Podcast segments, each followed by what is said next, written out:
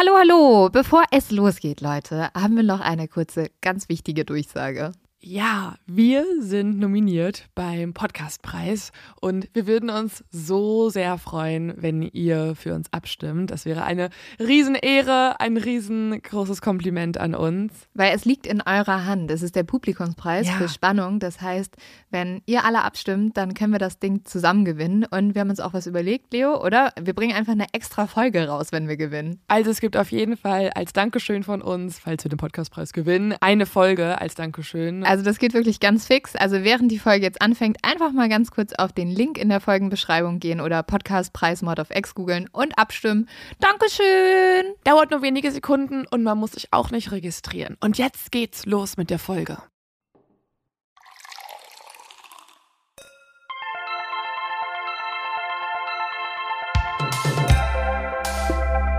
Mord auf X. Der internationale True Crime Podcast.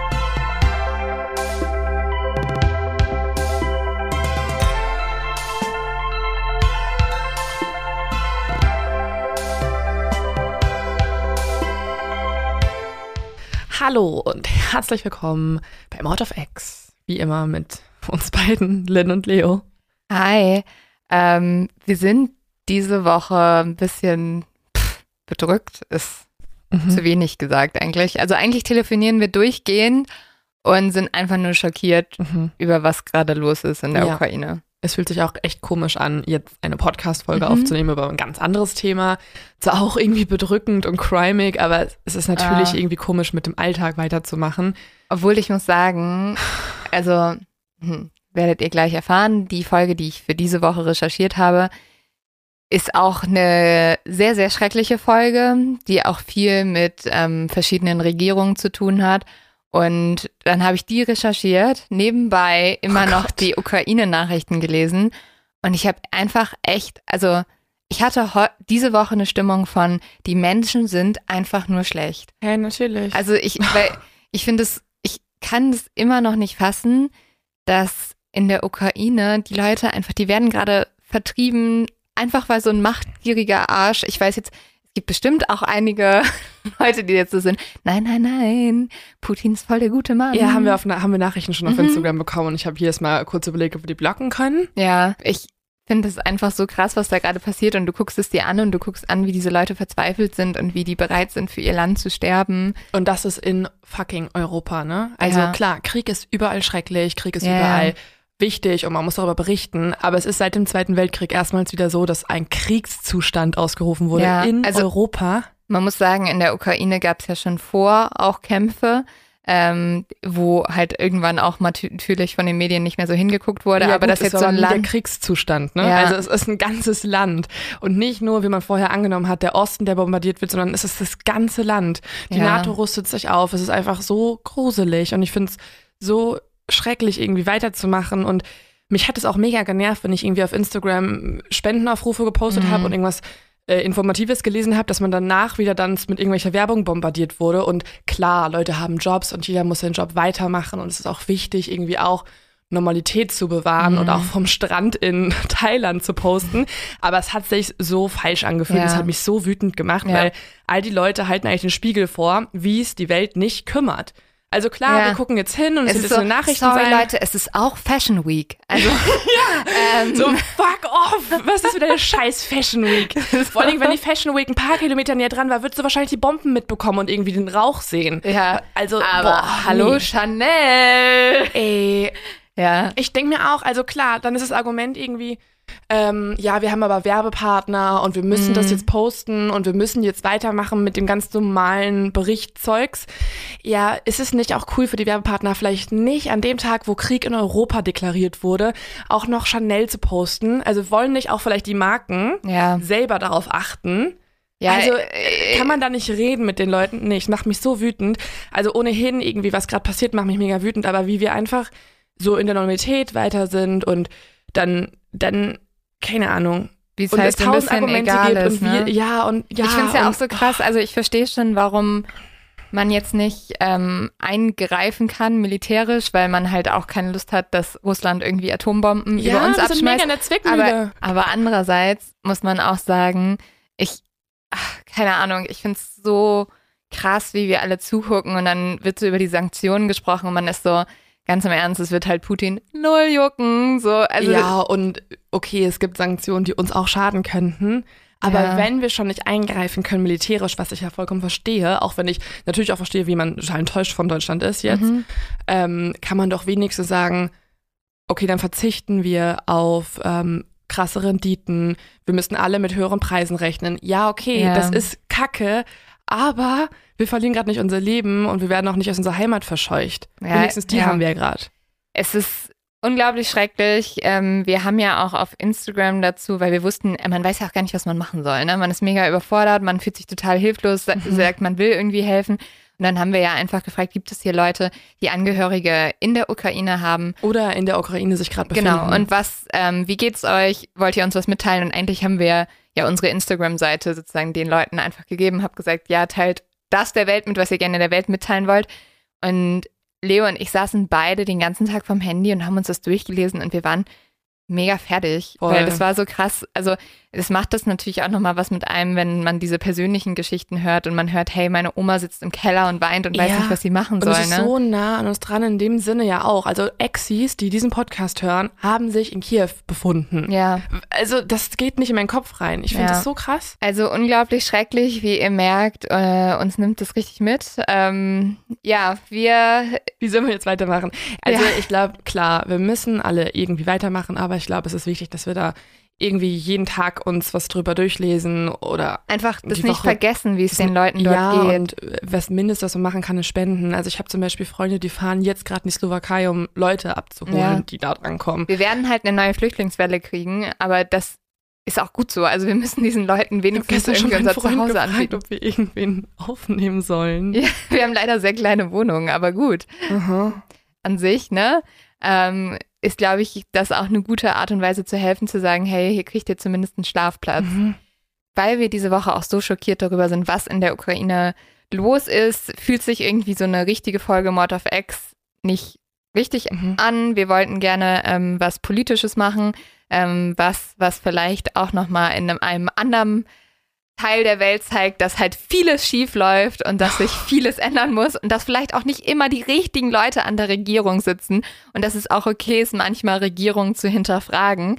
Und dementsprechend äh, lenken wir euch von einem Schrecken der Welt ab, indem wir euch einen anderen Schrecken der Welt beleuchten. Die Folge ist ein riesengroßer Downer. Nein, nein, sie hat auch ein paar merkwürdige Aspekte und ein paar sehr spannende Aspekte. So spannend, dass da eine eigene Netflix-Serie drüber gedreht wurde. Oh. Die übrigens gerade auch wieder trendet, habe ich gesehen. Echt? Mhm. Hm. Es ist nämlich Narcos. Ich hatte, ich weiß nicht, hast du Narcos ja, geguckt? Voll geil.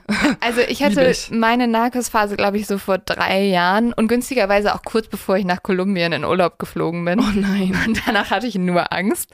Ähm, Narcos Mexiko habe ich jetzt nochmal komplett durchgesuchtet in Vorbereitung auf diese Folge. Mhm. Und ich bin wieder in so ein richtig komischen Mut gekommen und ich hatte extrem vieles Bedürfnis, Tequila zu trinken. Oh ja, das kann ich verstehen. Also ich kann kein Tequila trinken, weil das war exakt der Alkohol, der mich immer zum Kotzen gebracht hat. Echt? Ja.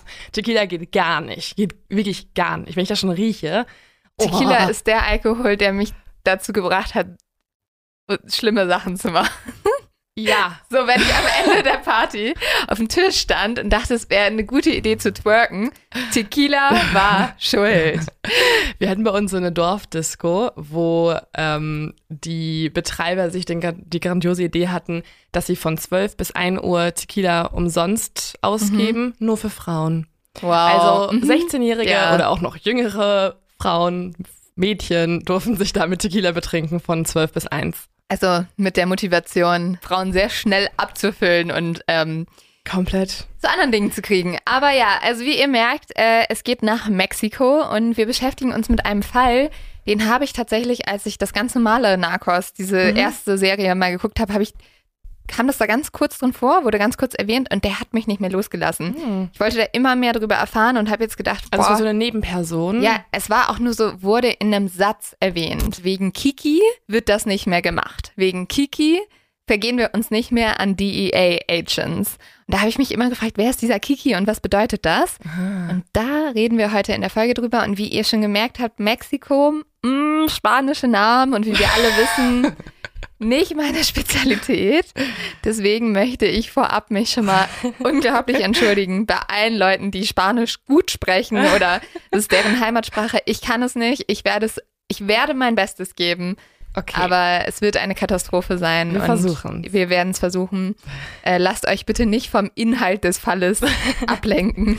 Zu sehr. Ja, es gibt leider Leute, die, und das tut mir voll leid, wenn man so eine Veranlagung hat oder so eine Disposition, die können nicht mehr auf den Inhalt achten, wenn irgendwas falsch ausgesprochen wird. Ja. Sie sind dann so richtig nervös, so, oh nee. Und dann müssen sie schnell was, so eine Nachricht schreiben und absenden an uns. Also holt einfach schon mal die Baldrian-Tabletten raus. Oder den Tequila. den Tequila und jedes Mal, wir können auch ein Trinkspiel draus machen. Wenn ihr sagt, Leben, Welt, Mm. alles scheiße gerade, Ja, aber ich gerade ich, sagen. ich brauche ich brauch irgendwas, dann ähm, macht euch das Leben schön, indem ihr auf meine Versprecher Tequila trinkt. oder ertragbar. Also man Ertragbar. macht es, glaube ich, eher ertragbar gerade. ja. Also, wo ist So. unser Tequila? Ich hoffe, ihr seid alle startklar und in dem Sinne gehen wir jetzt in die 1980er Jahre in Mexiko und wir befinden uns in Guadalajara. Das ist eine Stadt, in der viel getanzt, gefeiert und viel Tequila getrunken wird. Unter anderem auch, weil der Schnaps soll hier erfunden worden sein, also der Tequila-Schnaps. Mhm. Das heißt, dort wird er natürlich auch viel dann verkostet. Und in Guadalajara gibt es sehr viele Drogen. Das liegt auch daran, dass zu dieser Zeit Mexiko der erste Heroin- und der drittgrößte Marihuana-Lieferant der USA ist. Und ja, dass da natürlich da dementsprechend auch produziert oder durchgeschifft wird. Ist Guadalajara nicht gerade die gefährlichste Stadt Mexikos? Ja. Oder eine der gefährlichsten Es ist Städte? eine der gefährlichsten. Zu dem Zeitpunkt war das, glaube ich, noch nicht so bekannt, dass Guadalajara so gefährlich ist. Also es gab zum Beispiel auch immer noch Touristen, die dorthin gegangen sind. Es gibt auch einen ganz schrecklichen Mord von zwei amerikanischen Touristen, die dort hingegangen sind, um Urlaub zu machen. Und sie wurden halt für amerikanische Agenten gehalten und wurden mega brutal ermordet. Mhm. Ähm, aber ja, es stellt sich zu diesem Zeitpunkt gerade als einer der wichtigsten Umschlagplätze für Kokain, das aus Kolumbien, Peru und Bolivien kommt und dann in die USA gebracht wird, heraus. Das liegt unter anderem auch an einem Mann, der in Guadalajara herrscht. Das ist nämlich Miguel Ángel Félix Gallardo, bekannt als El Patrino, also der Pate. Man muss sagen, und das finde ich eine ganz krasse Entwicklung, ist aber, glaube ich, in Mexiko nicht so ungewöhnlich. Felix hat früher mal bei der mexikanischen Gerichtspolizei gearbeitet. Er war nämlich eigentlich derjenige, der die Schmuggler verfolgt hat und auch versucht hat, sie zur Rechenschaft zu ziehen. Dadurch kannte er sich natürlich aber auch sehr gut aus. Also er wusste, welche Straßen die Schmuggler benutzen, wie sie ihre Ware transportieren und welche Methoden sie dann nutzen, um die Ware in die USA zu bringen. Und Felix hat auch die Schwachstelle dieser Schmuggler erkannt. Sie haben nämlich alle alleine agiert. Also jeder hat das für sich gemacht und kannte deswegen natürlich auch nicht die Tricks der anderen und sie waren nicht so mächtig, weil sie ja nur einzelne Schmuggler waren. Mhm.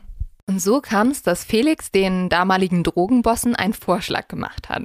Er sagt, er würde ihnen zeigen, wie sie sich organisieren könnten und so der Polizei entgehen würden. Er sagt natürlich auch so, also wenn das jemand weiß, weiß ich das, weil ich Ja. bin ja bei der Polizei. Er hat eigentlich das so professionell ähm, gestartet, das ganze Business, wie man es so machen kann. Ne? Ja. Aber er ist auf der Gegenseite, hat genau gelernt, was muss ich tun und hat dann seine Schlüsse gezogen, es optimiert und verbessert und jetzt, Ein ne? wichtiger Geschäftsmann Ja, in einer gewissen Art und. Weise. businessmäßig mega.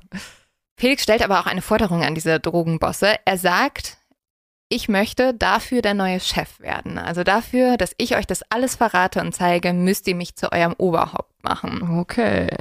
Viele stimmen dann zu und sagen, ja, das ähm, können wir uns vorstellen, machen wir. Er sagt aber auch in dem Moment so, ja, und gut, wenn ihr das nicht mögt, dann macht einfach euer Ding weiter. Ihr müsst euch mir nicht anschließen. Und das machen dann auch nicht alle. Ah, Felix hat aber dieses, mm, macht einfach euer Ding weiter, nicht ganz so gemeint. Nämlich die Leute, die sich ihm nicht anschließen, werden danach von ihm brutal ermordet. Mhm. Und so sorgt er dafür, dass er der Einzige ist, der als Oberhaupt alles kontrolliert. Er kontrolliert jetzt jeden Transport von Marihuana oder Opium in die USA. Und so wird er halt zu diesem El Patrino. Und er sorgt auch dafür, dass es das erste Mal eine Art von Kartell gibt. Also er ist sozusagen der Erfinder des Kartells in Mexiko, Mhm. ähm, weil mit seiner Organisation, wo er diese ganzen Drogenbosse zusammengeschlossen hat, entstand auch das erste Kartell. Ab jetzt legt Felix die Preise für sämtliche Drogen in Mexiko fest und hält Absprache über die Produktion und den Vertrieb, damit alles gleich geregelt ist.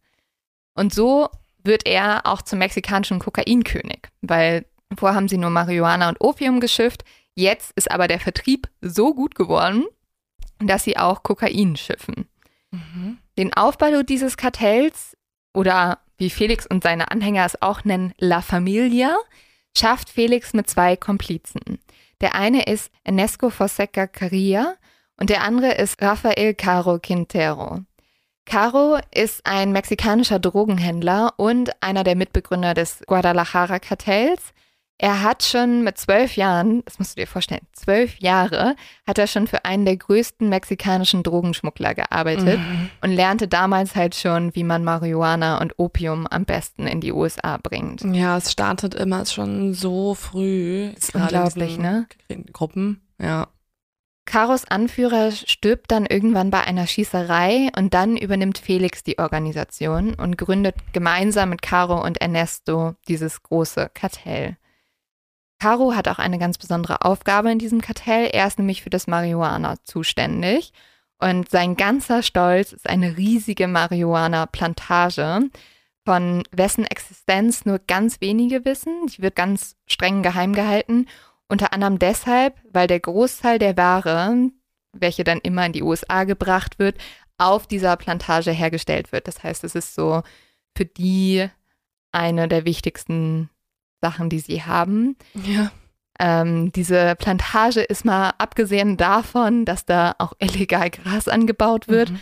auch sonst nicht so legal. Zeitweise soll Caro über 4000 Menschen zur Arbeit auf dieser Plantage gezwungen haben.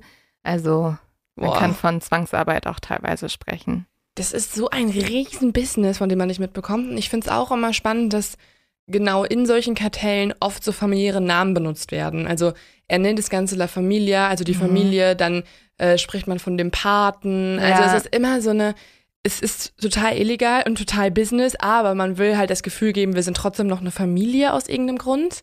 Ich finde, damit ähnelt es auch sehr der italienischen Mafia, ne? Ja, also gerade auch die Namen La Familia Mhm. und der Pate. Mhm. Also gut, meine ähm, guten Mafia-Kenntnisse aus Film sagen, dass das äh, sehr ähnlich ist. Für eine gute Ware und vor allem auch für das Kokain ist das Guadalajara-Kartell aber auch vor allem auf Kolumbien angewiesen.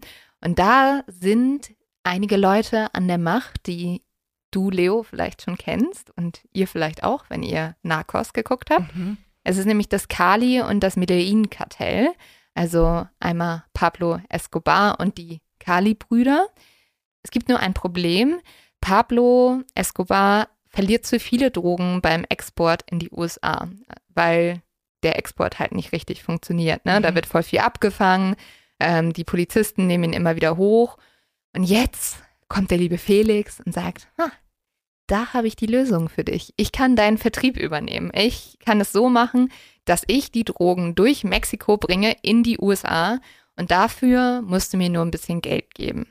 Und so kommt es, dass die Mexikaner jetzt anfangen, den Kokaintransport zu machen für zum Beispiel Pablo Escobar und für das Medellin-Kartell. Also es ist voll krass, weil er arbeitet eigentlich für alle, auch Mhm. kleinere Kartelle. Import, Export. Ja, er macht das für alle und das ist auch kein Problem, weil alle ihn brauchen.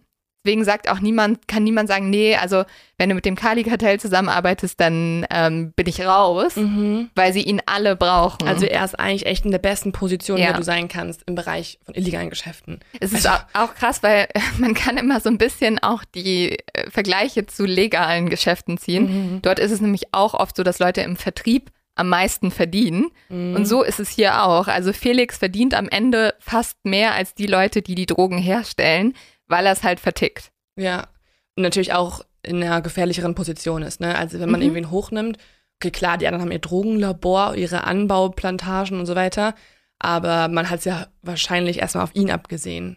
Ja, also er schafft es auch lange, nicht so richtig viel betrachtet zu werden, weil die Leute es so auf diese Big Player erstmal abgesehen Mhm. haben. Aber trotzdem, er befindet sich natürlich auch an der Grenze zu den USA, was immer gefährlicher ist, auch für die Drogenbosse. Mit der Zeit ändert Felix seine Taktik auch. Er will jetzt nicht mehr mit Geld bezahlt werden, sondern mit Kokain, äh, welches er dann anschließend auch selbst verkaufen kann. Und jetzt kommt Folgendes. Je nach Schwierigkeit des Transports gehören Felix und seinem Kartell ab jetzt 35 bis 50 Prozent des Kokains, das sie in die USA schmuggeln. Boah, die müssen so reich sein. Mhm. Die haben richtig, richtig Kohle gemacht. Ich check auch nie so richtig, wenn Leute so richtig reich sind, ne? Mhm. Und ihr Leben riskieren. Oder ihre Freiheit zumindest, ne, mit diesem Job. Warum sagst du dann nicht irgendwann, okay, jetzt habe ich halt schon ein paar Millionen auf dem Konto oder Milliarden oder was auch immer ähm, jetzt reicht's mir. Warum muss man immer weitermachen? Ich verstehe es nicht. Weil die Leute habgierig sind. Ja, aber irgendwann hast du ja ein paar Millionen. Ja. Was ist denn mit dir? Aber Felix legt sein Geld auch in einer gewissen Art und Weise gut an. Er weiß nämlich, damit das alles so gut funktioniert, muss auch jeder etwas davon abbekommen. Also es ist so, dass die Dörfer, durch die die fahren, nur schweigen werden, wenn die selber mhm. davon profitieren. Genauso mit den Polizisten. Und so fängt Felix an, dass er jede Behörde, jeden Kontrollpunkt, jedes Dorf, wo nur so ein kleiner Wagen durchfährt, die kriegen alle Geld. Ja, werden klar. ganze Polizeibüros, da mhm. kriegt jeder das doppelte Gehalt, weil sie den Mund halten. Was ist so krass? Das ist auch so ein bisschen, kennt man ja auch aus Narcos von Pablo Escobar. Mhm. Ich habe zum Beispiel auch mal eine Zeit lang in Kolumbien gewohnt, bei einer Gastfamilie in Medellin, in Envigado, also mhm. genau in dem Stadtteil, wo Pablo Escobar groß geworden ist ja, und krass. gelebt hat.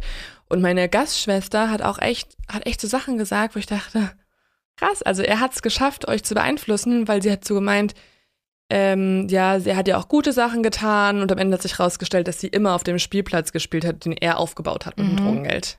Ja, also das hat ja genau, wie gesagt, Pablo hat es auch so gemacht, du musst halt alle Leute davon profitieren lassen und ja. dann ist es gar kein Problem mehr in einer gewissen Art und Weise.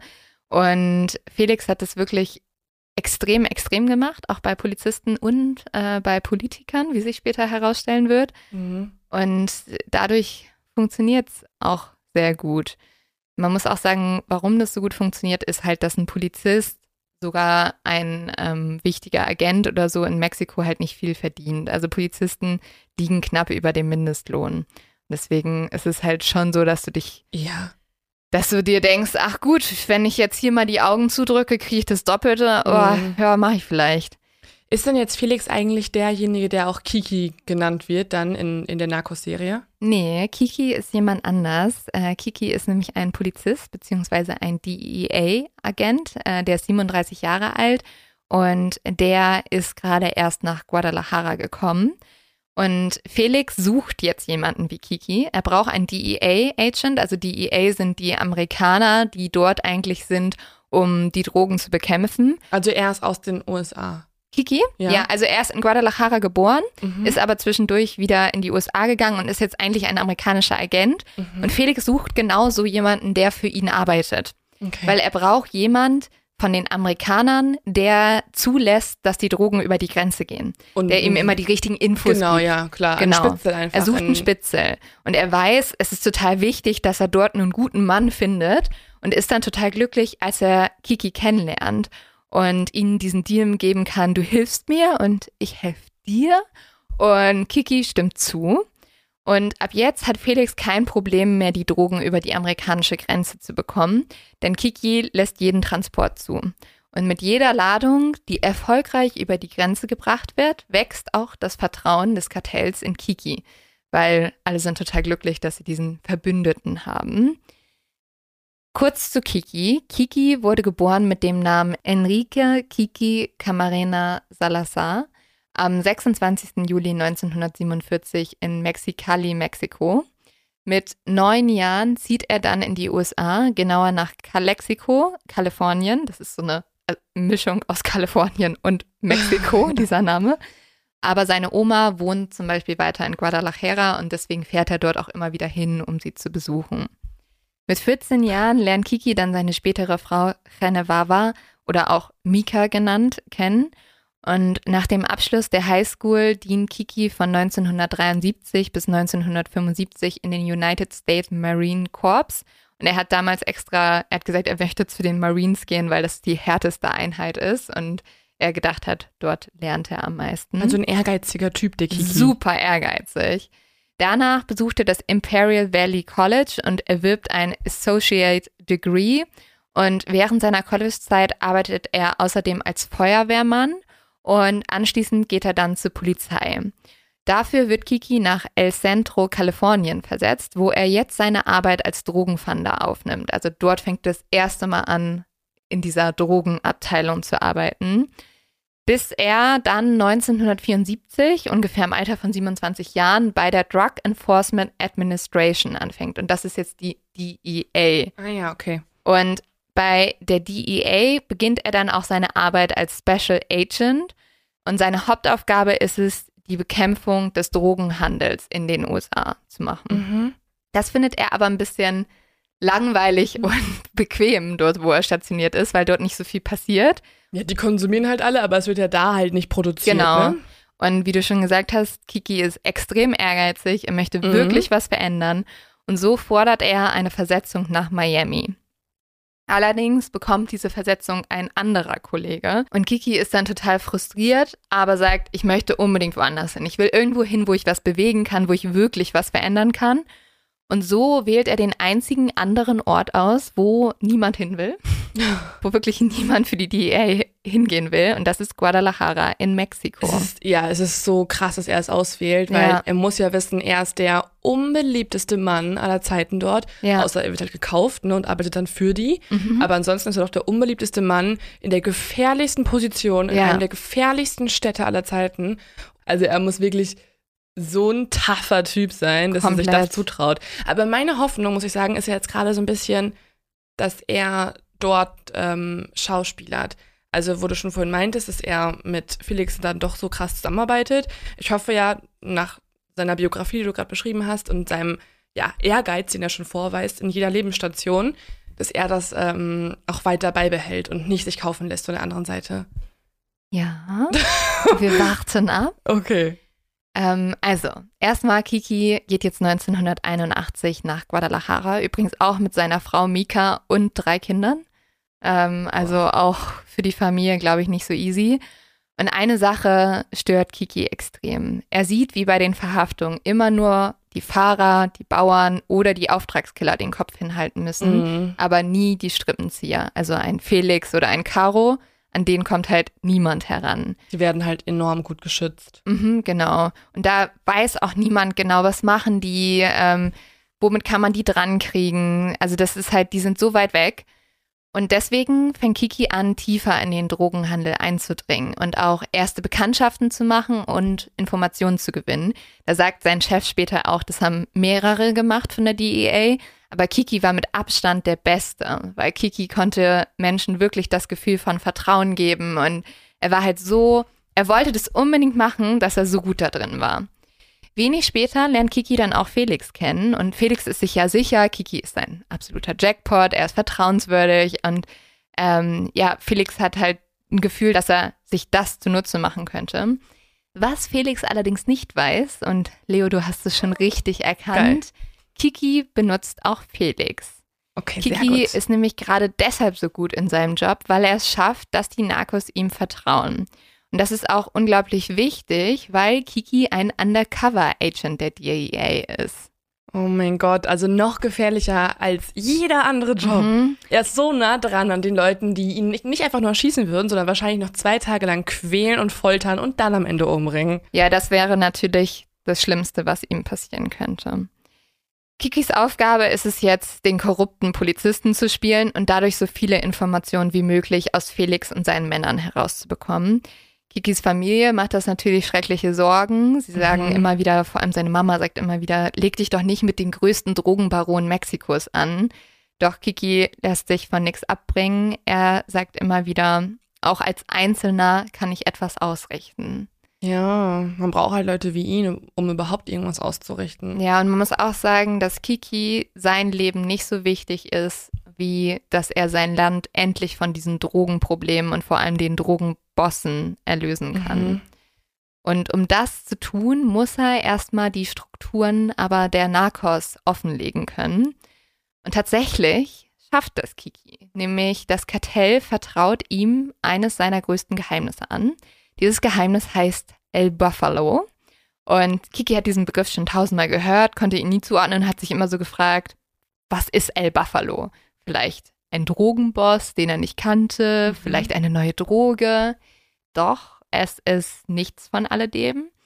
El Buffalo ist die größte Marihuana-Plantage der Welt. Und das ist diese Plantage, auf die Caro aufpasst, von der ich am mhm. Anfang kurz erzählt habe, so der größte Stolz des Kartells. Ja, und auch die beste Geldquelle wahrscheinlich. Ja, oder? und man muss wirklich sagen, also diese Plantage hat ungefähr ein Drittel des Marihuanas produziert, das in den USA geraucht Boah, wurde. Das ist so mhm. übel. Ja. Das ist so krass. Da musste ja so groß sein wie fast ein ganzer, ganzer, ganzes deutsche Bundesland. Ja, also sie ist 500 Hektar groß und sie Jetzt wird von 10.000 Bauern bewirtschaftet. Okay, das macht mehr als 700 Fußballfelder. Wow. Also, also riesig. 700 Fußballfelder. Ja, voller Gras. Voll. Gras. Wow. Und dementsprechend gab es auch sehr viele Leute, die sich darum kümmern mussten. Es waren nämlich 10.000 Bauern, die dieses äh, Gebiet bewirtschaftet haben. Man kann sich vorstellen, dadurch bildet natürlich diese Plantage die wichtigste Einnahmequelle für die Region. Und die mexikanische Polizei sowie die Armee schützen das auch. Die kriegen ja auch ein bisschen was ab. Ne? Genau. Ne? Also die mexikanische Regierung, beziehungsweise einige Leute wahrscheinlich aus der Regierung, ja. kriegen wahrscheinlich auch nochmal einen Teil. Genau. Und der Chef, wie gesagt, ist Caro. Und Caro hat so viel Macht, dass sogar die Militärsflugzeuge ihn normalerweise fragen, ob sie über die Plantage fliegen dürfen. Also die bitten um Erlaubnis. Weil sie sonst abgeknallt werden von unten? Ja, wahrscheinlich. Und Caro fühlt sich deswegen natürlich auch super sicher. Bis zum Morgen des 6. November 1984. Dort wird die Marihuana Ranch von 450 mexikanischen Soldaten gestürmt Boah. und mehrere tausend Tonnen Marihuana werden verbrannt, zerstört und damit werden circa 8 Milliarden Dollar vernichtet. Boah, wollte ich gerade sagen, das muss so viel Geld sein. Das war so, so viel Geld. Der Diversen Leuten blutet gerade das Herz. Ja, also, also man hat auch gesagt, dass noch, also das war so Hörensagen, dass in Dörfern, die weit entfernt lagen, sich die Leute noch komisch gefühlt haben. es war. Die ganze Gegend war high. Die ganze Gegend war high. Und wer schuld, in Anführungszeichen, daran war, ist Kiki. Boah. Kiki hat nämlich ja erstmal herausgefunden, dass es diese Ranch gibt. Und dann hat er das gemeldet. Und dann wurde ihm immer, er hat es ganz nach oben gemeldet, damit das gar nicht irgendjemand gleich mitkriegt und äh, mhm. Caro verrät. Und dann wurde ihm gesagt, ja, wir können nichts machen, bis wir keine Bilder davon haben. Das heißt, Kiki ist mit einem Piloten, den er privat engagiert hat, das war ein Freund von ihm, ähm, ist er über diese Ranch geflogen, hat Fotos gemacht und diese Fotos hat er abgegeben an die Behörden und deswegen konnte dieser Angriff gemacht das ist werden. So badass, aber es ist doch auch, ab jetzt muss ihm doch klar sein, dass er der Feind Nummer eins ist von Felix und Caro und so weiter. Mhm. Also, oder? Wenn.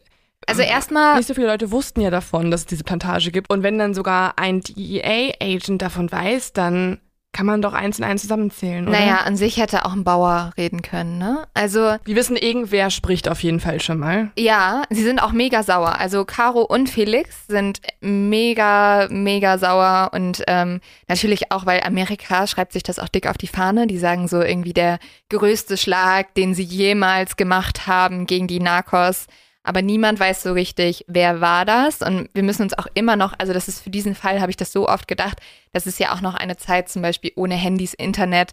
Äh, die Leute wussten teilweise gar nicht mal, wie die Agenten aussehen. Also okay, also das, ja. deswegen sie war nur, irgendwo gibt es eine kleine Ratte, die redet. Genau, aber sie wissen erstmal nicht, wer es ist. Doch dann, und das finde ich jetzt mega schockierend, bekommen sie einen Tipp. Und dieser Tipp kommt aus den eigenen Reihen der DEA. Ähm, und somit direkt von einem von Kikis Kollegen. Wer es ist, weiß man bis heute nicht. Boah. Es muss aber einer von Kikis Kollegen gewesen sein, weil nur sehr wenige Leute über diese Operation Bescheid wussten. Also nur wenige Leute wussten, dass das so gemacht wird und dass Kiki das rausgefunden hat. Das heißt, einer der Leute, die Kiki extrem nahe Mhm. standen, müssen ihn verraten haben. Also Felix hatte einen noch besseren Spitzel in den Reihen der Polizei, der jetzt Kiki wiederum verraten hat. Oh, es ist so ja. schrecklich. Es gibt da eine super spannende Amazon-Doku zu, die würde ich auch nochmal auf jeden Fall empfehlen. Die heißt The Last Narc und da werden verschiedene Leute interviewt, auch viele aus Karos Kartell, die im Nachhinein auspacken. Und diese Anhänger erzählen, dass diese Person, die Kiki verraten hat, dass diese Person oder dieser Kollege sich sogar zweimal mit dem Kartell getroffen hat und geplant hat, wie sie Kiki kriegen können. Also der hat denen ganz genau gesagt, so ist Kikis Tagesablauf, so sieht er aus, Mhm. so verhält er sich immer wieder. Und diese Informationen sind so wichtig für einen ganz bestimmten Tag, nämlich der 7. Februar 1985. Dieser Tag beginnt erstmal total schön. An diesem Tag steht der 37-jährige Kiki mit seiner Frau morgens vor dem Haus der beiden und die drei Kinder sind noch drin und schlafen. Und Mika, also Kikis Frau, lacht ihn gerade total aus. Kiki hat nämlich eine Schutzfolie für die Fenster seines neuen Autos gekauft. Und obwohl Mika immer wieder gesagt hat, lass die Folie einfach von jemand professionell anbringen, sodass es gut aussieht, hat Kiki natürlich nicht auf sie gehört und war so, mm -mm, ich kann das schon selber machen, Mm. lass mich das tun. Jeder Mann ever. Ja, komplett. Und Mika hatte natürlich recht. Es sieht total scheiße aus. Überall sind Blasen in der Schutzfolie. Und Mika kann sich das, ich hab's dir doch gesagt, halt in dem Moment einfach nicht verkneifen. Es ist ein wunderschöner Morgen. Mika freut sich auf den Tag, Kiki freut sich auf den Tag und so macht sich Kiki auf zur Arbeit, dem DEA-Büro. Und er ist auch sehr beschäftigt, weil er ist gerade dabei, einen weiteren Drogenhandel aufzudecken. Aber ist natürlich jetzt, Oh ja, ich denke, Ja. ja. gerade einen weiteren Drogenhandel auf. aber ist jetzt ein bisschen entspannter, nachdem er gerade so ein großes Ding abgeschlossen hat. Und Mika weiß natürlich, dass ihr Mann aufgrund seines Jobs immer viel unterwegs ist und sie weiß auch, dass er öfters abends mal nicht nach Hause kommt.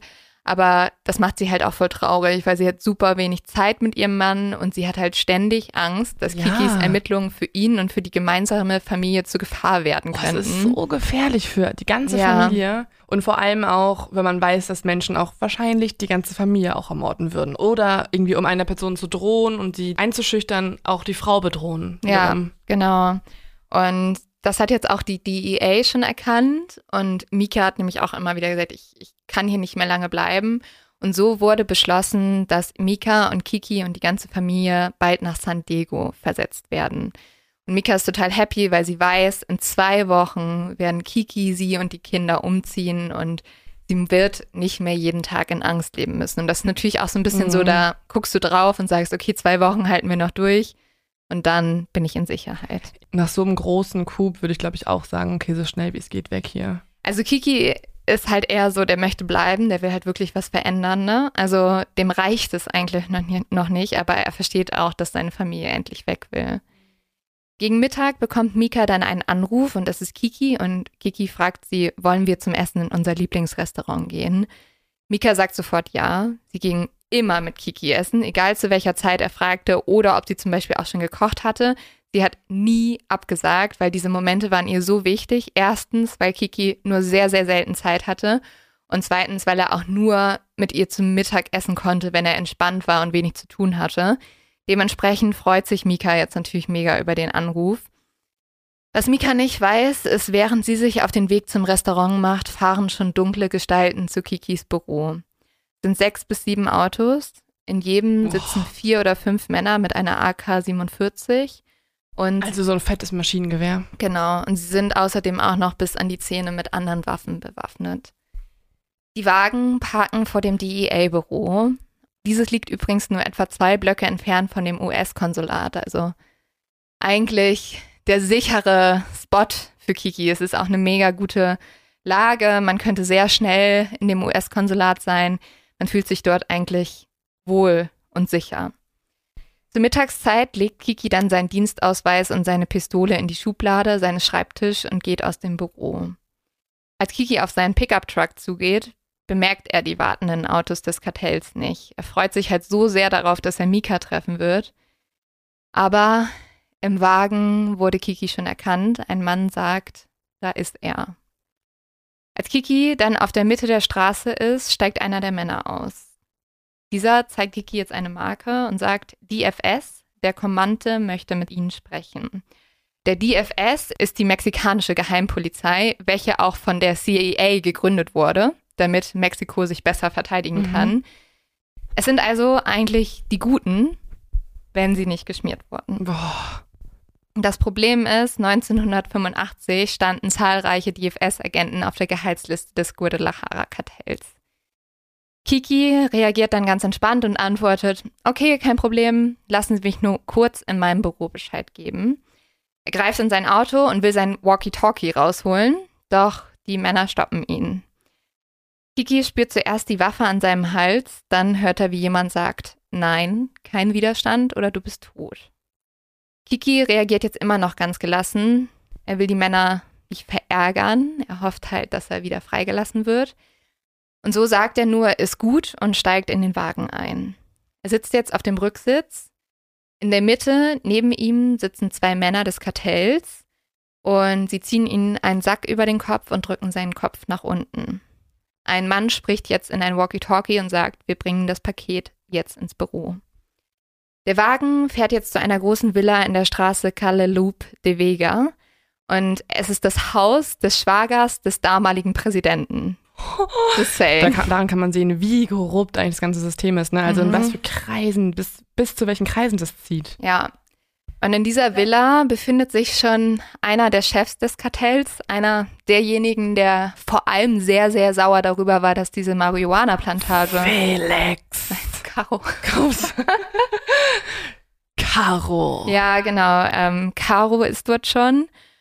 Aber nicht nur das, und das ist das Absurde, in diesem Haus findet gerade eine Party statt. Dort sind 50 bis 60 Leute, darunter auch mehrere Männer vom mexikanischen Geheimdienst, Politiker und wichtige Polizisten. Die sind alle Boah. anwesend. Es ist so korrupt, es ist so Es ist unfassbar. so Wie unglaublich. soll da ein einziger Mann was anrichten, ne? Ja, Wenn seine Kollegen ihn verraten. ja, es ist unglaublich, es ist auch unglaublich traurig. Mika, also Kikis Frau, geht währenddessen zum Restaurant, aber Kiki ist nicht da. War jetzt erstmal nichts Ungewöhnliches. Es war oft so, dass er Überstunden machen musste und deswegen auch Termine nicht geschafft hat. Mika hat aber Hunger und so bestellt sie, sie isst und sie fährt nach Hause. Sie denkt sich in diesem Moment einfach, Kiki hat die Pause nicht geschafft und war deshalb auch nicht gekommen. Sie kennt es wahrscheinlich schon. Ja, ne? sie kennt das. Was sie nicht weiß, ist halt, Kiki befindet sich in diesem großen Haus jetzt. Und Kiki kennt das Haus, er sieht es und in dem Moment weiß er, scheiße, das Kartell hat mich enttarnt. Oh Mann, tritt jetzt vielleicht das ein, wovor ich ein bisschen Angst hatte. Ja, Dass man ihn nicht einfach nur umbringt, sondern jetzt auch foltert. ja. also ähm, ich gebe euch gleich nochmal eine Triggerwarnung, bevor es richtig schlimm wird. Aber ich muss sagen, der ganze nächste Teil, ich merke so gerade richtig, wie sich alles bei mir zuschnürt. Ich habe es auch gehasst zu recherchieren. Ne? Ich habe den Teil richtig, ich war immer so richtig so, ich muss da schnell durchkommen. Weil alles, was jetzt passiert, ist einfach das Schlimmste, das Allerschlimmste, was man sich vorstellen kann. Ist es auch in Narcos drin, die Szene, die jetzt kommt? Es ist im äh, Narcos Mexiko drin und ich konnte den Teil nicht gucken. Gibt es ein zweites Narcos? Ja, es gibt Also die zweite Staffel dann? Ja, es gibt oder? Narcos Mexiko und das geht nur um Kikis Geschichte. Ah, Mhm. Also unter anderem um Kiki und Felix. Okay. Also vielleicht Leos Tipp. Aber äh, guckt mal, ob ihr es noch gucken wollt, nachdem ihr das gehört habt. Kiki wird jetzt vorbei an dieser Feier gebracht. Ihm werden die Augen verbunden, damit er die hochrangigen Regierungsangestellten, die Politiker und Polizisten nicht sehen und erkennen kann. Und Kiki wird vorbei an der Feier gebracht in ein Dienstbotenzimmer. Die Männer fangen jetzt an, Kiki zu der Marihuana-Plantage von Caro zu befragen, welche drei Monate vor durch seine Beobachtungen zerstört wurde. Doch Kiki antwortet ihnen, ich weiß, dass Caro mich herbestellt hat. Lasst mich mit ihm sprechen. Lebendig nutze ich ihm mehr als tot. Und so geht der Befrager und Caro kommt hinein. Er schleudert Kiki sofort auf den Boden, sehr brutal. Und er sagt zu Kiki nur, du hast meine Plantage zerstört, obwohl ich dir Geld gegeben habe. Kiki antwortet darauf, das ist mein Job. Und Wow. ja, aber an sich, also ich glaube, was Caro auch so wütend macht, er betont dann immer wieder, du hast Geld von uns bekommen. Übrigens kann man da später daraus schließen, da- dass die DEA vielleicht Geld bekommen hat. Ah. Aber Kiki hat das wahrscheinlich nicht angenommen. Kiki ja, weiß, beziehungsweise wenn du ein richtig guter Undercover-Agent bist, musst du ja Geld annehmen, Ja. weil sonst ist es ja mega auffällig. Sonst sind die auch so, hä, du arbeitest for free mit Ja. uns zusammen und verrätst dein eigenes Team. Wie kommt das denn? ja, Kiki sagt aber immer wieder, dass er halt kein Bestechungsgeld bekommen hat. Und dann fängt Caro an, nach den Politikern zu fragen. Immer wieder. Er fragt Kiki immer wieder, welche Politiker er kennt und bei welchen Politikern er wisse, dass diese mit den Narcos zusammenarbeiten. Aber Kiki weiß nicht viel darüber. Er wird dann gefesselt und getreten und zwei Männer stehen neben ihm und stellen ihn halt immer wieder auf, wenn er zusammenbricht. Das Verhör wird auch mit einer Kassette aufgenommen, deshalb weiß man später auch, worum es geht. Übrigens soll diese Aufnahme so schrecklich sein, dass der Richter, der sich das später anhören musste, wochenlang nicht schlafen konnte. Boah, krank. Die Männer wollen vor allem wissen, welche Informationen Kiki bereits verraten hat und wer noch in die Organisation eingeschleust wurde. Das sind aber super schwierige Fragen, weil Kiki wurde alleine in die Organisation eingeschleust. Er war auch so gut, weil er alleine agiert hat. Das heißt, er weiß gar nicht so viel über die anderen Leute. Mhm. Das wird ihm aber natürlich nicht abgekauft. Aus Kiki sollen aber nicht nur Informationen herausgeholt werden, sondern es soll auch ein ganz klares Zeichen sein. Also es soll ein klares Zeichen sein, das tun wir mit Verrätern. Mhm. Und so agiert das Kartell jetzt. Und jetzt möchte ich euch wirklich nochmal warnen. Es geht jetzt um Folter. Ich werde jetzt einmal beschreiben, was mit Kiki gemacht wird. Wenn ihr das nicht hören könnt, und es ist wirklich, also es ist wirklich richtig hart, gibt bitte einfach 30 Sekunden. Und was soll ich machen? Ich Weiß gehe jetzt einfach hier aus dem Zimmer. Ja, aber ich habe das, Ich komme dann gleich wieder. ich, hab, ich, äh, ich war mit auch neuem echt Tequila. Ja, es ist, es ist, es ist so schrecklich. Ich, ich weiß auch, ich habe richtig, ich merke gerade richtig, wie ich kaum Du darüber musst reden es kann. auch nicht erzählen, ne? Ja, aber ich finde, man muss, man muss verstehen, was ihm alles Schreckliches angetan wurde, um halt auch, ich bin so wütend auf diese Kartellleute. Die Männer treten und schlagen Kiki. Sie springen auf seine Brust, sie brechen seine Rippen und Knochen und lassen Treibladungen in seinem Gesicht explodieren. Oh, was? Er wird anal vergewaltigt Mm, und ein Loch wird in seinen Kopf gebohrt. was? An seinen Hoden werden Elektrokabel Nee, angebracht. Mm -mm. Und er bekommt immer wieder Stromstöße Nee. verabreicht. So, das ähm, sind nur einige der Dinge, die Den Rest Kiki, skippen wir bitte. Ja, ich finde die schon schlimm genug.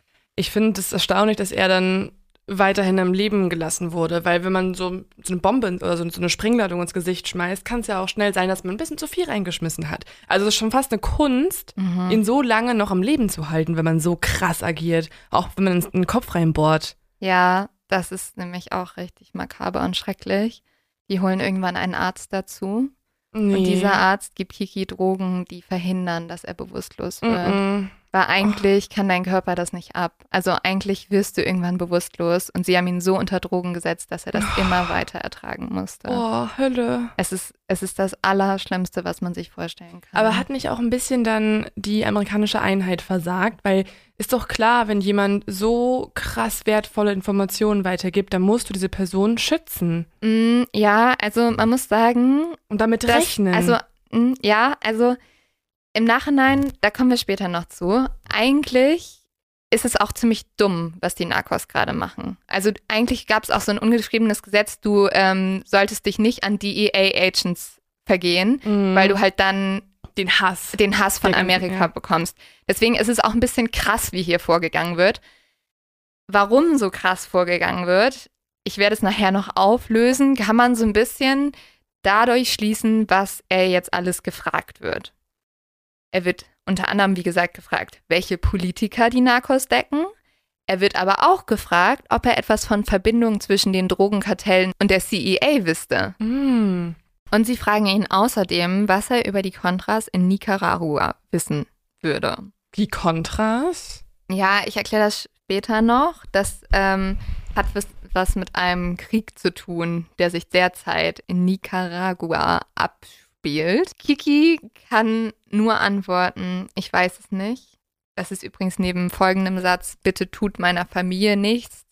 Der Satz, welcher am meisten aus Kikis Mund kommt. Das Problem ist, wie gesagt, Kikis Operationen waren alleine geführt. Er weiß nicht, was die Leute ihn fragen. Er kann eigentlich nur die Namen preisgeben von den Leuten, die Kiki auch verraten haben. Ich verstehe auch nicht, also wenn jemand so krass gefoltert wird, Mhm. dann glaub ihm doch. Ja. Der Typ ist gerade kurz vorm Sterben. Der hat die schlimmsten Todesschmerzen, die es gibt. Wenn er dann sagt, er weiß es nicht, wird es wohl wahr sein. Ja, also die Frage ist halt auch, ob es irgendwann nur noch um Informationen ging oder ob die auch ein bisschen halt einfach, die waren auch mega auf Drogen, ob die halt total wahnsinnig geworden sind, ne? Wahrscheinlich.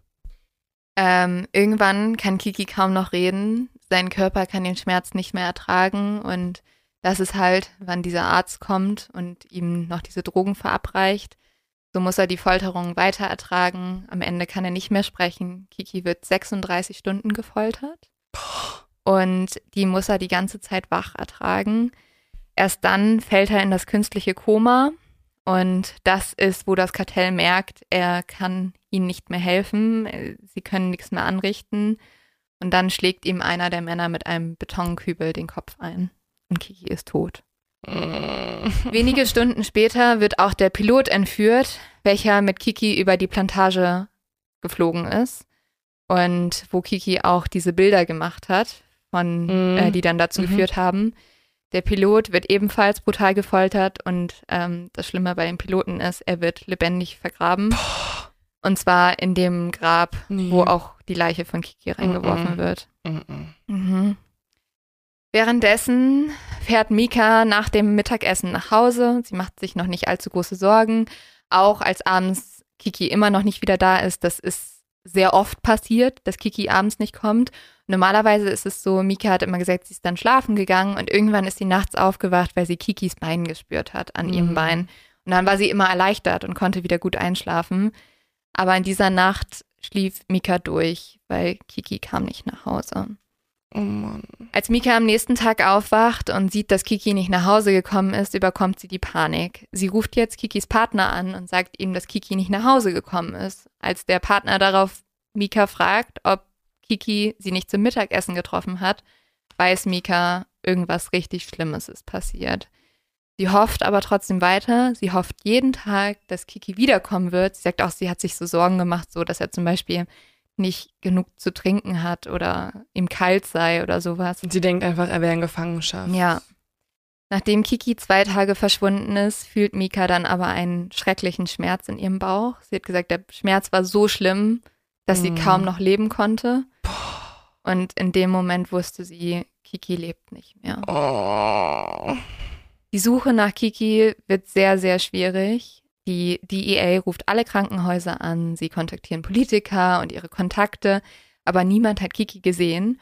Und nur um nochmal zu verdeutlichen, wie die Zustände damals in Mexiko sind, bei der Suche nach Kiki gelingt es seinen Kollegen nicht einmal eine Vermisstenanzeige aufzugeben. Mhm.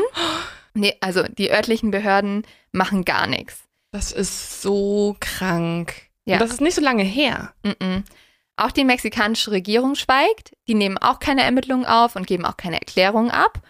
Sie behaupten, als die DEA sie darauf anspricht, dass Kiki sich wahrscheinlich einfach ein bisschen Urlaub gönnen würde und in der. Sonne sitzen würde. Er würde bald wieder auftauchen und man sollte sich keine Sorgen machen. Genau, Weil wenn jemand, der vorher äh, gegen Drogenkartelle Mhm. ermittelt hat, wenn so jemand verschwindet, dann wollte der safe eine Auszeit, weil es war so anstrengend Genau. vorher. Also das ist super wahrscheinlich. Und auch Washington empfiehlt der DEA, die Ermittlungen ruhen zu lassen. Sie wollen die politischen Beziehungen zu Mexiko nicht gefährden. das hasse ich ja auch Ja. richtig, ne? Das ist so ein bisschen, also ich will jetzt keine Parallele ziehen zur Ukraine, aber ich hasse es, wenn Regierungen aus eigenen Vorteilen heraus oder beziehungsweise Ja. Ängsten vor Nachteilen nicht irgendwelche neuen Maßnahmen einsetzen. Boah.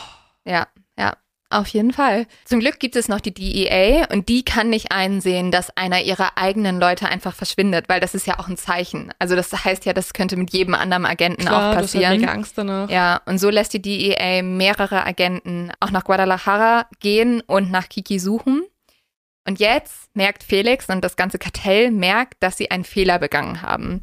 Angeblich soll auch Caro, also der hat mega Stress schon danach von dem Kartell bekommen. Alle waren so, bist du komplett bescheuert. So, aber, aber weiß man denn, ob Informationen über die Folterung und die Art und Weise, wie er gefoltert wurde, auch nach außen getragen wurden? naja, also Caro musste das natürlich seinen anderen Chefs sagen.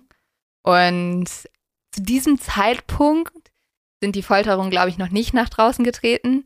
Sie werden es halt natürlich spätestens dann tun, wenn man die Leiche finden sollte. Mhm. Und das passiert jetzt, weil die Narcos so unter Druck gesetzt werden, weil die DEA so stinksauer ist, überall ermittelt, äh, jetzt überall hinguckt, wo sie vielleicht vorher auch nicht hingeguckt haben.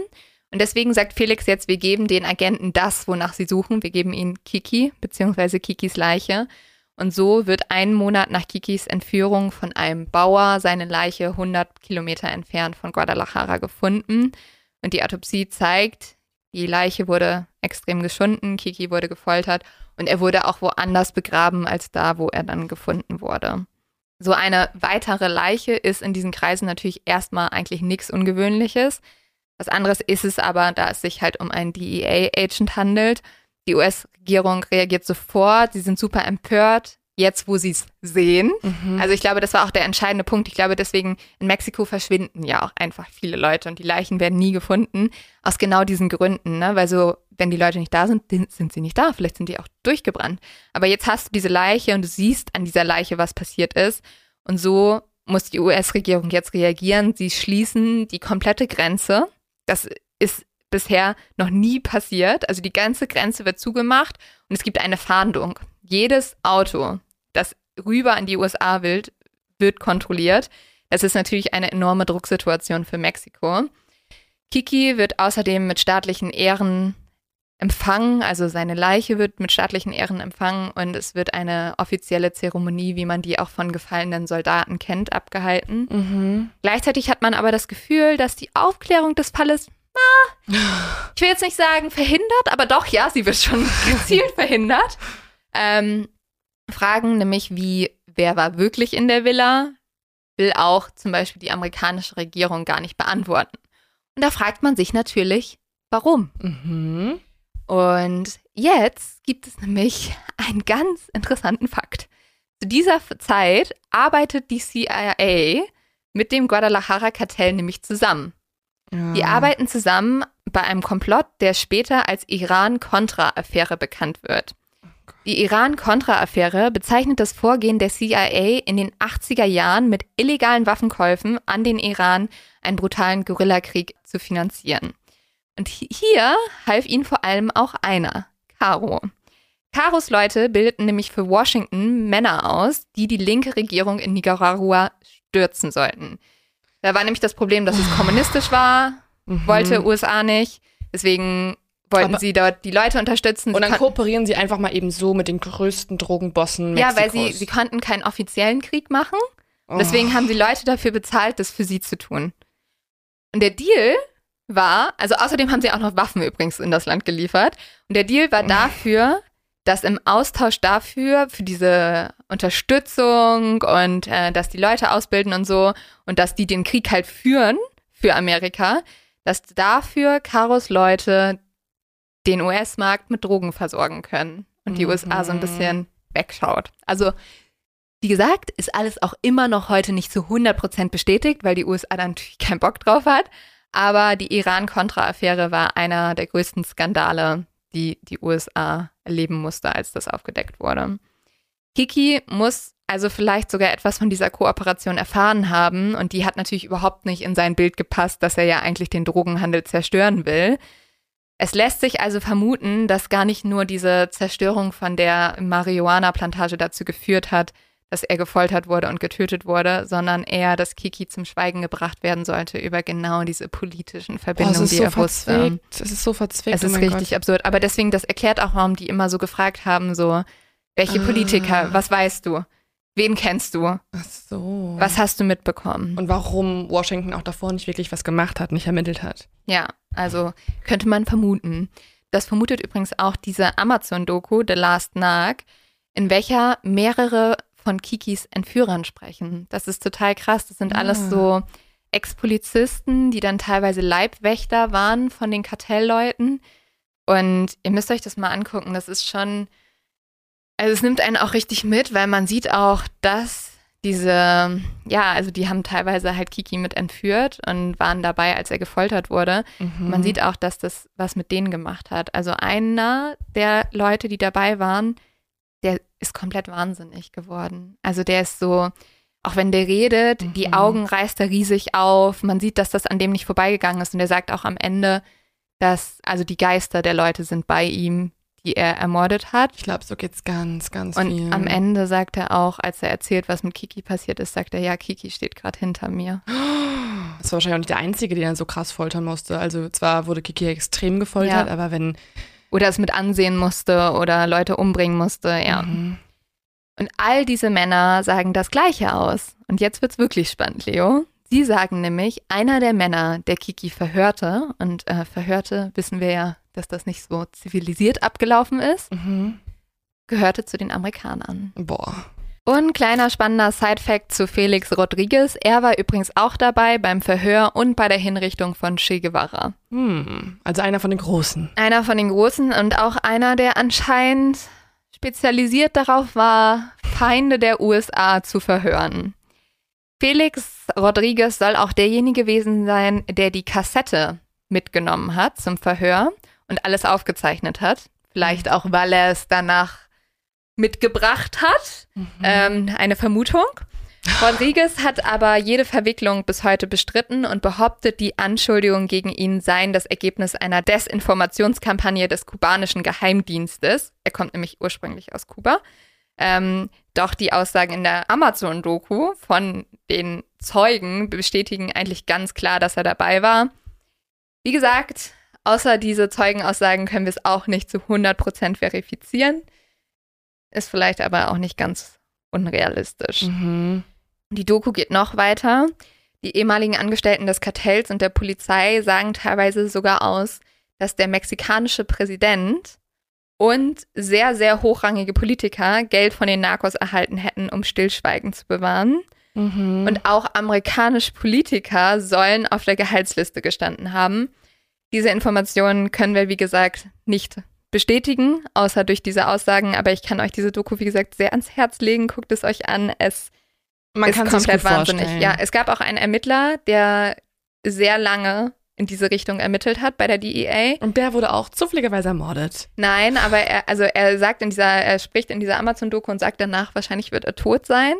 Ähm, also er sagt, dass ein sehr hochrangiger amerikanischer Politiker ihm befohlen hat, diesen Arzt, der dabei war bei diesen Folterungen, Mhm. ähm, zu entführen, sozusagen nach Amerika, damit der dort verknackt werden kann und verhört werden kann. Und er hat das dann gemacht, weil er auch dachte, er wird von Amerika geschützt. Und später wurde gegen ihn ermittelt und er wurde so vom Fall abgezogen. Weil er jemanden entführt hat dann. ja, warum? aber er sagt, es wurde ihm von oben befohlen und dann haben sie es danach gegen ihn verwendet, Ah. Weil sie nicht mehr wollten, dass er in diesem Fall ist, weil er zu weit nach vorne gekommen ist. Oh, es ist alles kompliziert. Also mega kompliziert und vor allem mega gruselig, weil man halt irgendwie merkt, da waren sehr viele Leute darin involviert, Mhm. ähm, die wahrscheinlich auch nicht wollen, dass man weiß, dass sie involviert waren. Zum Beispiel die US-Regierung. Ja. Konnte man irgendwie gegen die Leute vorgehen, die den Mord und die Folterung in Auftrag gegeben haben? Ja, und das wird jetzt auch sehr schnell gemacht, weil natürlich auch jetzt alle ihren eigenen Kopf retten wollen. Also alle haben ja Angst, dass weiter ermittelt wird. Und so trifft der amerikanische US-Justizminister damals seinen mexikanischen Kollegen zu einem Mittagessen und danach scheinen die Mexikaner auf einmal total zu verstehen, dass es jetzt sehr schnell gehandelt werden muss und dass äh, diese, ja, diese Narcos gefasst werden müssen. Und so verhaftet die mexikanische Polizei sieben Kriminalbeamte aus Guadalajara, die alle gestehen, an der Entführung von Kiki mitgewirkt zu haben. Da muss man natürlich sagen, das sind jetzt natürlich auch erstmal wieder Leute, die so den Kopf hinhalten müssen. Die Hauptverdächtigen, die dann auch gesucht werden, sind Felix, Ernesto und Caro. Die werden erstmal nicht gefunden. Wer aber gefunden wird, ist dieser Arzt, der auch das Medikament verabreicht hat, das Kiki während der Folter wach blieben ließ. Und ein Leibwächter. Aber das sind ja immer noch nicht die richtigen Strippenzieher. Caro ergreift damals, als man die Leiche von Kiki in einem Feld findet, sofort die Flucht. Und ich muss euch kurz von dieser Flucht erzählen, weil sie ist einfach eins zu eins wie aus einem Mafia-Film. Es ist so absurd. Caro flieht jetzt zum Flughafen. direkt an ihm dran sind sehr viele US-Agenten. Man muss auch sagen, dass bei Caro im Auto noch seine Geliebte ist. Und seine Geliebte ist niemand anders als die Nichte eines der Funktionäre der Regierungspartei. Also Wow. jemand super hochrangiges. Und er hat, das ist auch so absurd, er hat diese Nichte entführt, um seine äh, halt äh. Flucht leichter zu machen. Sie hat sich aber in ihn verliebt. Stockholm. Ja, und ist bei ihm geblieben. Also jetzt ist diese eigentlich entführte Nichte einer Regierungsperson auf einmal seine Geliebte.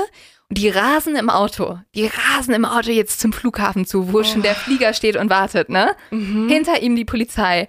Und jetzt stell dir es wie im Film vor, du siehst, die Polizisten kommen auch von der anderen Seite, umzingeln das Flugzeug, Caro wird abgefangen und du denkst, ach, sie haben ihn, sie haben ihn. Aber jetzt passiert Folgendes. Caro steigt jetzt aus diesem Auto aus und sagt einfach nur, ich bin Caro Quintero, worauf einer aus der Truppe von den Polizisten nach vorne tritt und sagt nur, ich bin Pavon. Und nach einem kurzen Gespräch, das diese zwei Leute führen, also der Polizist, der Caro verhaften sollte und Pavon? Caro, Ja. Also Äh, dieser genau. Pavon und halt Caro. ähm, gibt Caro dem Mann einen Scheck über 60 Millionen Pesos und dann umarmen sich beide Männer und trotz der Anwesenheit von mehrerer DEA-Agenten steigt Caro mit seiner Geliebten ins Flugzeug und sie fliegen davon. Wie geht sowas? Es ist also wie so viele, also das ist Geld so, beherrscht die Welt. aber dann müssen ja alle von diesen DEA-Agents geschmiert worden sein. Alle. Mhm. Ja, gut. Ja.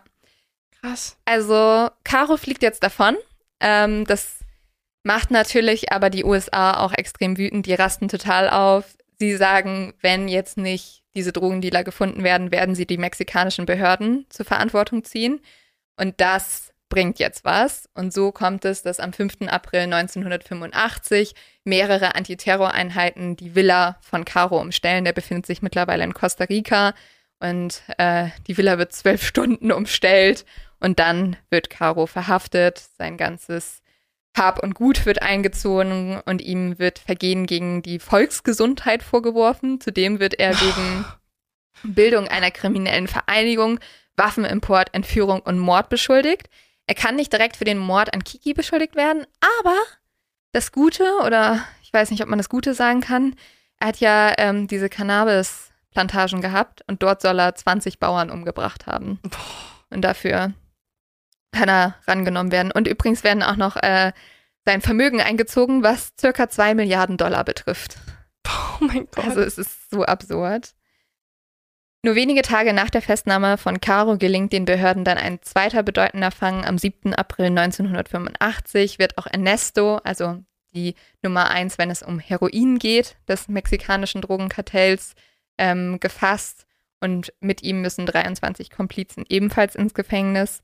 Und alle packen aus. Also die korrupten Polizisten packen jetzt aus, die einfachen Gangsoldaten, aber auch Caro und Ernesto selbst. Ernesto versucht noch irgendwie, sich selbst seinen Kopf zu retten. Er sagt, dass er Caro davon abgeraten hat, Kiki was anzutun. Aber Caro hätte nicht auf ihn gehört und hätte ihm am Ende nur noch den halbtoten US-Agenten gezeigt und bemerkt, zeig mal, ob du es schaffst. Ich glaube nicht, dass er redet. Mm. Ähm, Und Caro sagt halt das Gegenteil, ne? ja, in dem Moment sagen sie ja eigentlich aus und gestehen auch ihre Schuld ein. Vor Gericht ist das was anderes. Dort sagen sie, diese Geständnisse wurden unter Folter ähm, zustande gebracht. Caro öffnet dann auch sein Hemd und er hat so alte Narben und so ein paar leichte Kratzer und sagt halt, er wurde von der US-Regierung gefoltert, um das Ein paar zu leichte sagen. Kratzer. Ja, also wenn man das halt vergleicht mit dem, was Kiki passiert ist, ist halt so. mm. Ich kann, ja, ich kann mir auch vorstellen, dass er gefoltert wurde. Ich glaube, ich, ich kann es mir, also ich glaube, die DEA wollte denen schon klar machen, sowas macht ihr nicht nochmal mit irgendjemandem von uns.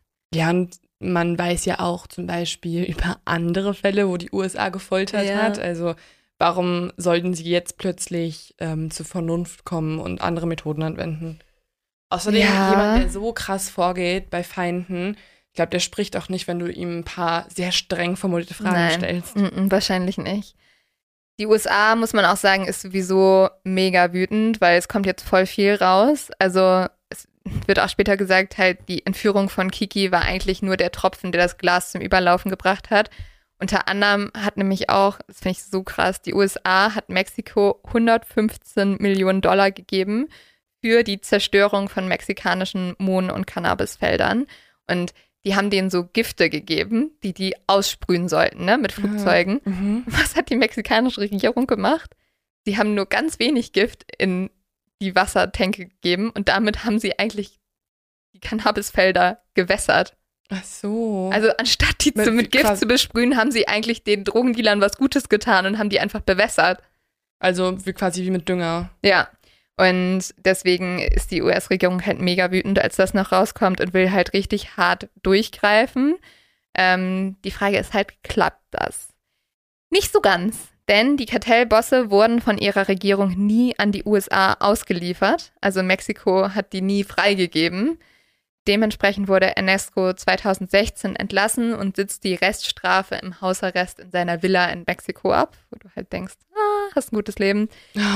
Felix wurde im April 1989 in Mexiko verhaftet und für den Mord an Kiki zu 37 Jahren Gefängnis wegen Mordes an einem DEA-Agenten verurteilt, aber auch wegen Waffenvorräten, Bestechung, Gesundheitsverbrechen, Drogenhandel, Geldwäsche, was auch immer alles. Einfach alles. Alles. Ähm, und 2014 wechselte Felix dann in ein Gefängnis mit niedrigeren Sicherheitsstandard in Guadalajara.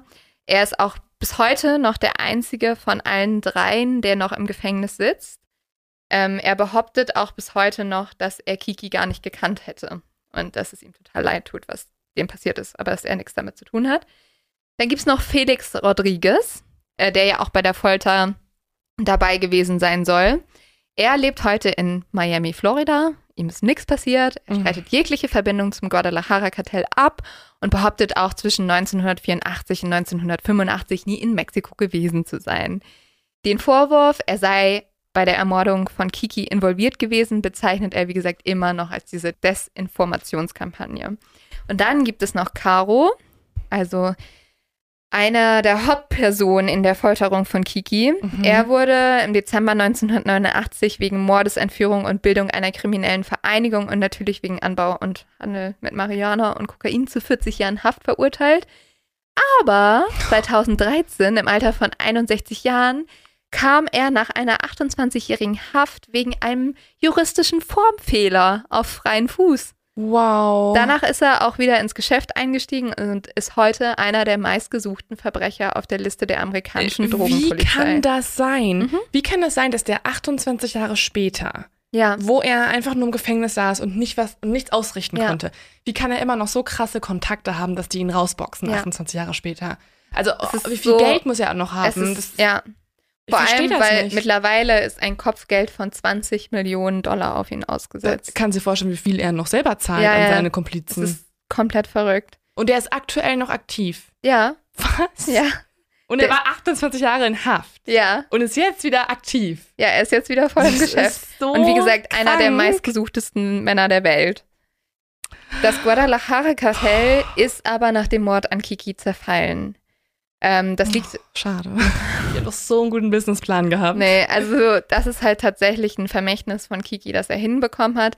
Es ist auch so, dass danach wirklich diese goldene Regel war, man darf sich nicht an DEA-Agenten vergehen, weil die Leute sind ja alle ins Gefängnis gekommen. Es wurde das erste Mal Mhm. und es wurde auch mega gegen Politiker vorgegangen. Die standen alle in Beschuldigung. Allein schon, dass wir da jetzt drüber reden, Mhm. so eine Sache, dass gesagt wurde, "Mm, mm, das dürfen wir nie wieder machen, weil da wird zu viel aufgerollt. Also, dass wir jetzt drüber reden, ist eigentlich Kiki zu verdanken. ja, auf jeden Fall. Ja.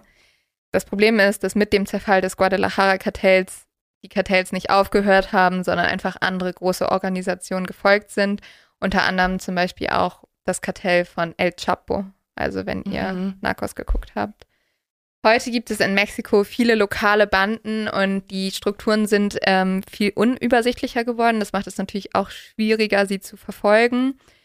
Die DEA ist auch weiter in Mexiko aktiv, aber auch heute ist es noch so, dass so mancher US-Agent lieber ein bisschen mitverdient am Drogenhandel, als ihn zu bekämpfen. So ist es zum Beispiel, dass die Killer des CETA-Kartells in Mexiko, Das Kartell, ein- äh, über das wir schon mal gesprochen Genau. haben, als wir über Miriam Rodriguez gesprochen Genau. haben, deren Tochter, ja, äh, ja, deren Tochter entführt wurde und die gegen die CETA-Kartellmitglieder vorgegangen ist. Und diese Killer wurden ausgebildet von US-Spezialkräften. Wow. Und jüngst verurteilt äh, ein mexikanisches Gericht auch einen Gouverneur zu neun Jahren Haft, der offensichtlich mit dem Cetas kooperiert hat. Also diese das Verbindung. Ist ja auch in den immer USA noch. entstanden, oder? Ja. Ja. Ja. Und man muss auch sagen, und das finde ich auch mega krass, in der Amtszeit von diesem Gouverneur wurden in dem Bundesstaat 14 Journalistinnen und Journalisten ermordet. Und Mhm. keines der Verbrechen ist bis heute aufgeklärt worden. Mm. Der Priester und Menschenrechtsverteidiger Oscar Enriguez sagt heute, Mexiko ist ein einziger Friedhof. 2021 gab es in Mexiko 94 Mordopfer pro Tag Ja, es ist so gestört. und 90.000 Menschen wurden im ganzen Jahr 2021 vermisst gemeldet. Das ist so viel. In Deutschland haben wir in einem Jahr irgendwie, was waren das, 180 Morde Ja. oder so. Und davon ist die Aufklärungsquote sehr hoch. Ja, Und da ist allein die Zahl pro Tag ungefähr ähnlich. Ja. Pro Tag. es ist verrückt. Kiki erhielt im Nachhinein viele Auszeichnungen für seinen Mut und seine Tapferkeit. Er hat auch eine sehr wichtige Auszeichnung von der DEA bekommen, einer der höchsten. Ähm, nach Kikis Tod zog seine Frau Mika mit ihren drei Söhnen von Mexiko zurück nach Kalifornien, ähm, wo die ja auch vor gelebt haben. Schlimme für mich ist immer noch, dass sie das ja geplant haben. Also sie wollten ja auch eigentlich zwei Wochen später da zusammen hin. Mm. Ähm, was ich sehr bewegend finde, ich habe gesehen, Kikis Sohn ist mittlerweile Richter geworden. Also er ist in die Fußstapfen seines Vaters getreten Mhm. und möchte Gerechtigkeit machen.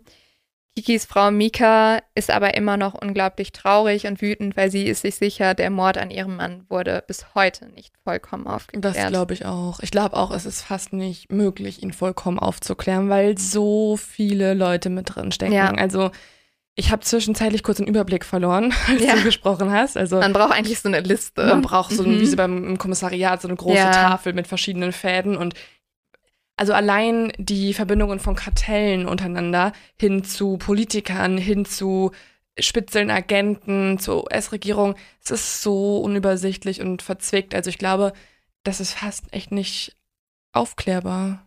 Ja, äh, es wäre, glaube ich, nur aufklärbar, wenn Leute, und das, deswegen habe ich, glaube ich, mein Vertrauen in die Menschheit diese Woche verloren, ähm, wenn Leute Geld nicht über die Wahrheit stellen würden, Mhm. Wenn Menschen sich selber zurückstellen könnten und sagen, nein, ich möchte wirklich eine bessere Welt und nein, ich möchte nicht nur eine bessere Welt für mich und meine Mhm. Familie. Also vielleicht ist es gar nicht so schlimm, dass die Polklappen schmelzen und Ja.